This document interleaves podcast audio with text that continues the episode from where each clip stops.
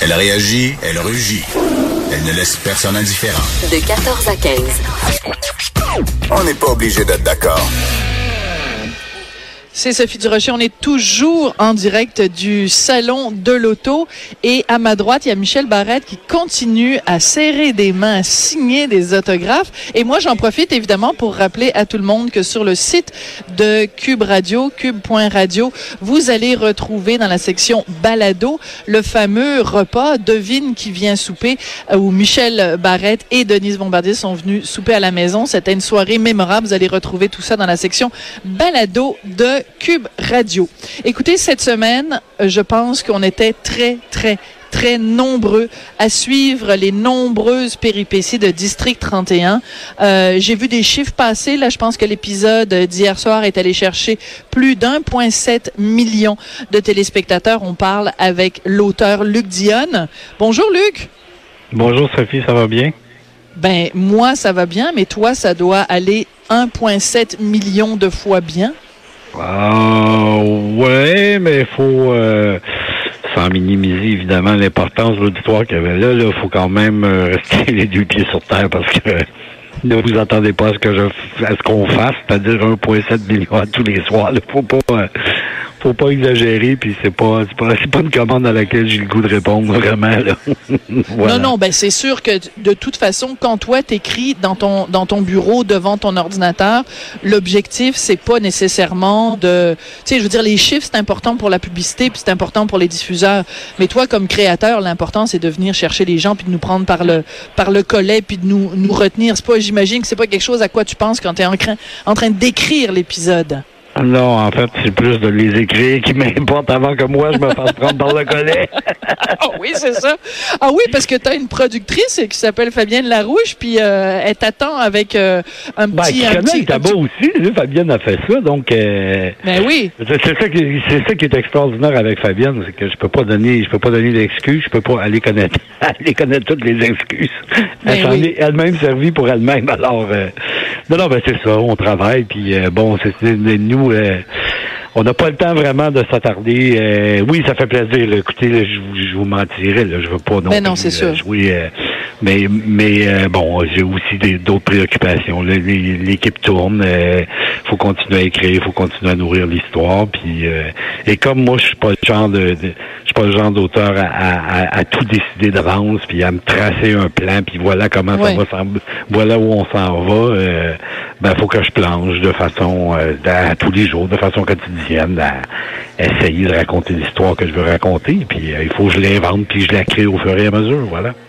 Euh, J'essayais de réfléchir à une phrase qui résumerait euh, District 31, puis c'est le personnage de Madame Montpetit, la procureure de la Couronne, qui me l'a donné cette semaine, la phrase. À un moment donné, il arrive quelque chose, je me souviens plus quoi, et elle dit euh, On pense qu'on a tout vu ».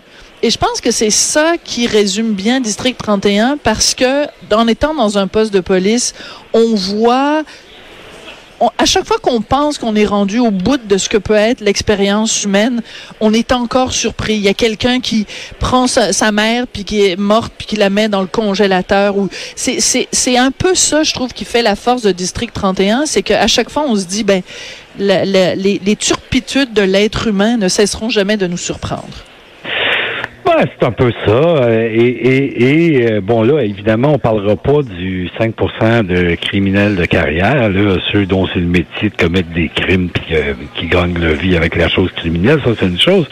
Mais, mais, mais ce que tu racontes, Sophie, c'est, c'est, ça s'adresse aussi aux gens ordinaires, à, monsieur et madame tout le monde qui ont des vies bien normales puis qu'un jour ils se retrouvent euh, pour toutes sortes de circonstances qu'on peut difficilement évaluer. Euh, euh, moi, il y avait un enquêteur de police qui m'avait dit, il faut toujours, il, il m'avait dit, je fais toujours attention quand je suis en interrogatoire, parce que la personne qui est assise en face de moi, qui vient de commettre un crime, là, qui n'est pas une criminelle de carrière ou un ou Oui. une, là, il me disait, je me dis toujours que ça pourrait être mon frère, ça pourrait être Ah. mon cousin, ça pourrait être mon voisin, ça pourrait être quelqu'un que je connais. Puis à la limite, ça pourrait être moi. Oui. il y avait des, des, des petites histoires un peu banales dans la première année. On s'en va dans un centre d'achat, on, bon, on s'obstine avec quelqu'un pour une place de stationnement, on pète un Oui, plomb, on sort de la de voiture, on se pousse. on frappe quelqu'un qui la tête se frappe sur le butoir puis la personne décède. On se lève pas en, disant je vais aller au cinéma ce soir, je vais tuer quelqu'un. C'est pas ça. la vie fait en sorte que bon, des choses comme ça, ça arrive. Donc, euh, moi, ça, ça, ça m'interpelle. Bon, évidemment, là, quand on tombe dans l'excès, comme le personnage de Yannick, ben là, c'est là, c'est autre chose. Là, ça, dépasse.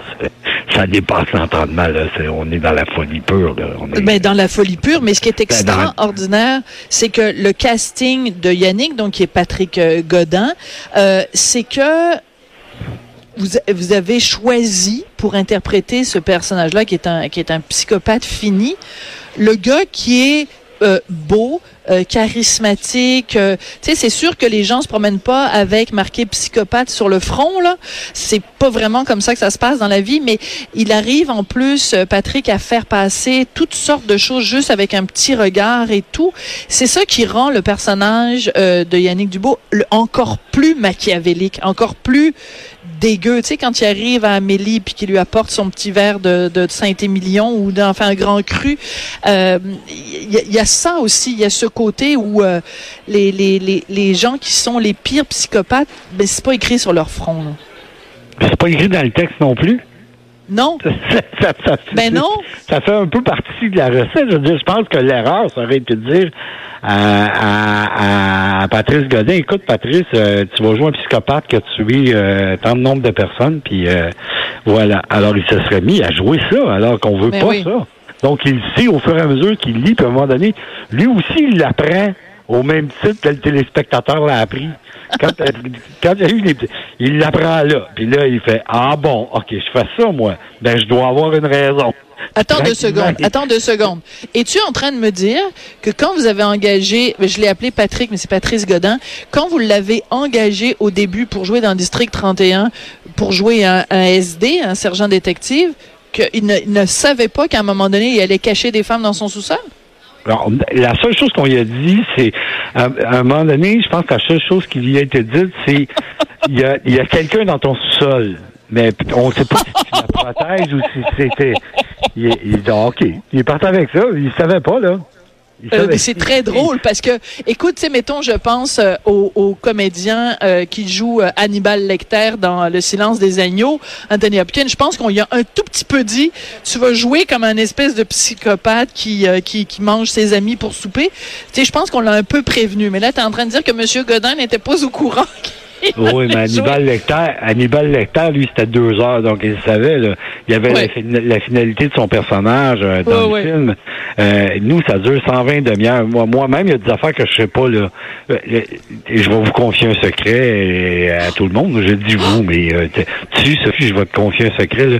Si vous pensez qu'il est épouvantable, là, je suis en train d'écrire quelque chose, ça fait 25 fois que je me lève, ça se peut pas que j'écrive un affaire de même. Je me dis, mais là, il est pire que pire. Il est vraiment fou, ce gars-là. Puis bon, je m'amuse, moi aussi. Je, découvre d'autres facettes de, de cette personnalité en, écrivant le personnage. Puis c'était la, c'était la même chose avec euh, Patrick Labille. Je, ne lui ai jamais dit l'an passé ben, à un moment donné, tu vas, on va comprendre ton histoire, puis tu vas voir, tu vas être un bon gars. C'est la dernière chose que tu veux dire à un comédien, c'est ça. Ah, ok, je fais ça, j'ai des raisons pour faire ça, parce que inconsciemment, il va se mettre à le jouer. Donc, tu le dis pas, puis il l'apprend ben non, c'est sûr. c'est ça qui est intéressant. puis il dit, ben voyons donc. Je me souviens, les discussions que j'avais, c'était... T'aurais dû me le dire, je l'aurais joué autrement. Puis après ça, il a bien compris que non, je voulais pas y dire, parce que je voulais pas qu'il joue autrement. Je voulais qu'on croie ce qu'il joue. c'est comme ça. Est-ce que je peux te poser une question euh, d'auteur? C'est-à-dire euh, que, euh, c'est-à-dire que mettre ma casquette de, euh, ouais, moi je suis un gérant d'estrade, euh, moi m'a le pogné au détour, Luc Dion. Puis tu peux rire, puis tu peux trouver ça super nono, puis j'ai vraiment aucun problème avec ça quand, ben là, je pense qu'on on divulguera pas trop de trucs, mais à un moment donné, quand il y a une femme qui est dans le sous-sol de chez Yannick, à un moment donné, elle se dirige vers le robinet et elle prend un verre. Le verre est en verre, Luc. Et moi, je me disais, si j'étais la petite madame dans le sous-sol d'un psychopathe, je te prendrais le verre, je le casserais, j'aurais comme un tesson de, de verre que je cacherais dans mon dos. Là, le gars, il ouvre la porte, puis là, je te y trancherais la jugulaire de bord en bord. Le sang pisserait de partout. C'est ça que je ferais si j'étais la petite Amélie. Qu'est-ce que tu penses de mon scénario? Ben, deux choses. Un, ce que, ce que tu n'as probablement pas remarqué, c'est que c'est un verre en plastique parce qu'il n'y a pas de verre là-dedans, à cause de ce que tu dis. Oh! Et deux, et deux, La bouteille de Saint-Émilion, elle?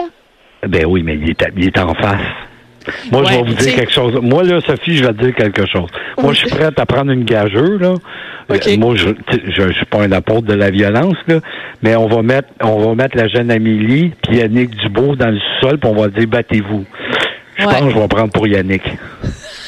Je pense que oui. Surtout que, que Surtout Patrice avec Godin. Amélie, hein? Parce Ben, qu'elle est surtout- tellement petite, Amélie, elle s'est acheté un pyjama rayé. Il y a juste une ligne dans son pyjama. Elle est minuscule, cette femme. C'est vrai qu'elle est toute petite. C'est ça qui fait Et- son charme. D'ailleurs, je l'adore, Charlotte. Mais euh, vous mettez les deux ensemble, c'est. Je pense pas qu'on doit s'inquiéter, non. Non, non, OK. Alors, c'est un verre en plastique. Mon Dieu, que tu oui, me rassures, Luc. c'est- que, vous- que tu l'as pas vu, Sophie, mais même le mobilier est vissé. Tout est vissé.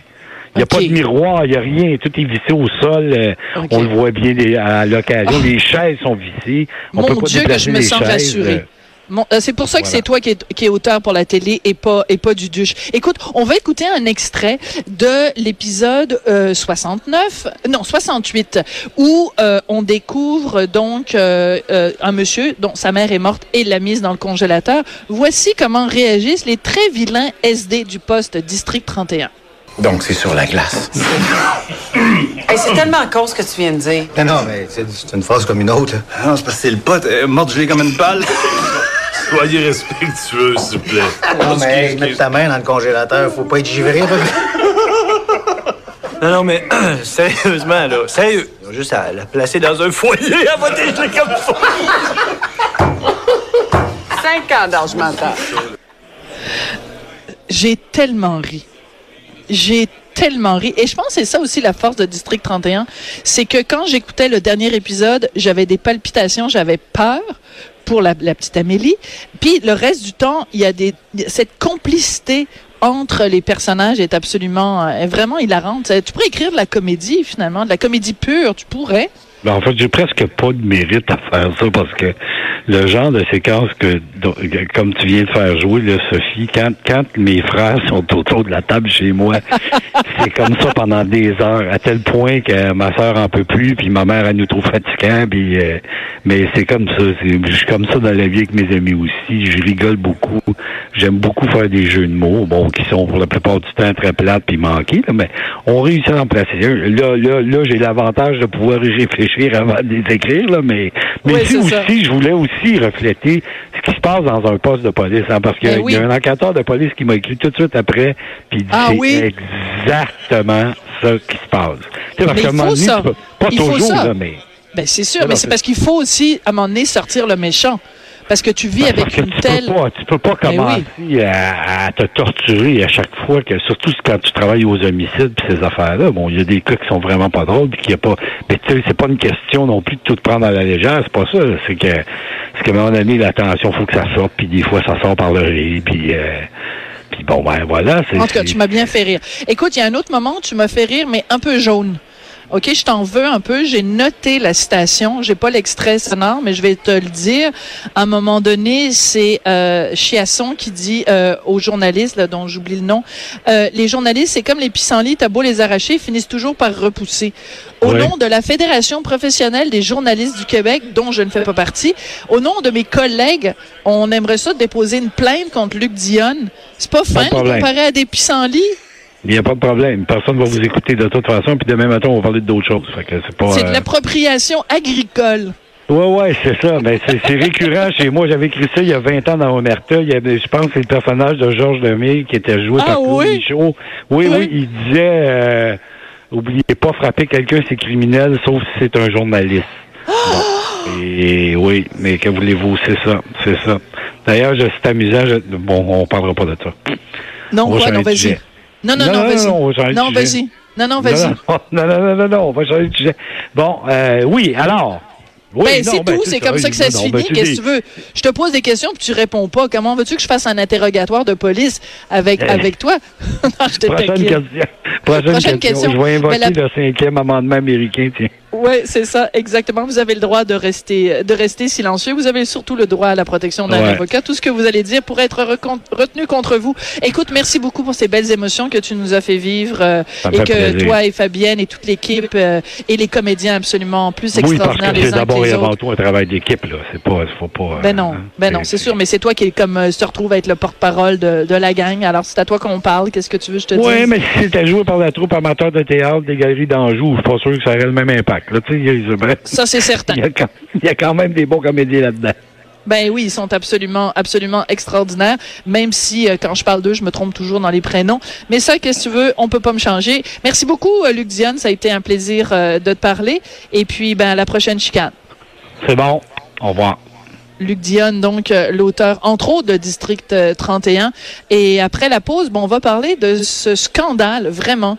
Ce scandale, euh, Nadia El Mabrouk, que vous entendez régulièrement sur les ondes de, de Cube Radio, qui a été carrément censurée. Et dans quel milieu a-t-elle été censurée? Dans le milieu de l'éducation. Les gens même qui nous disent, ah, c'est important de vivre ensemble, puis la tolérance, puis le débat. On en parle après la pause.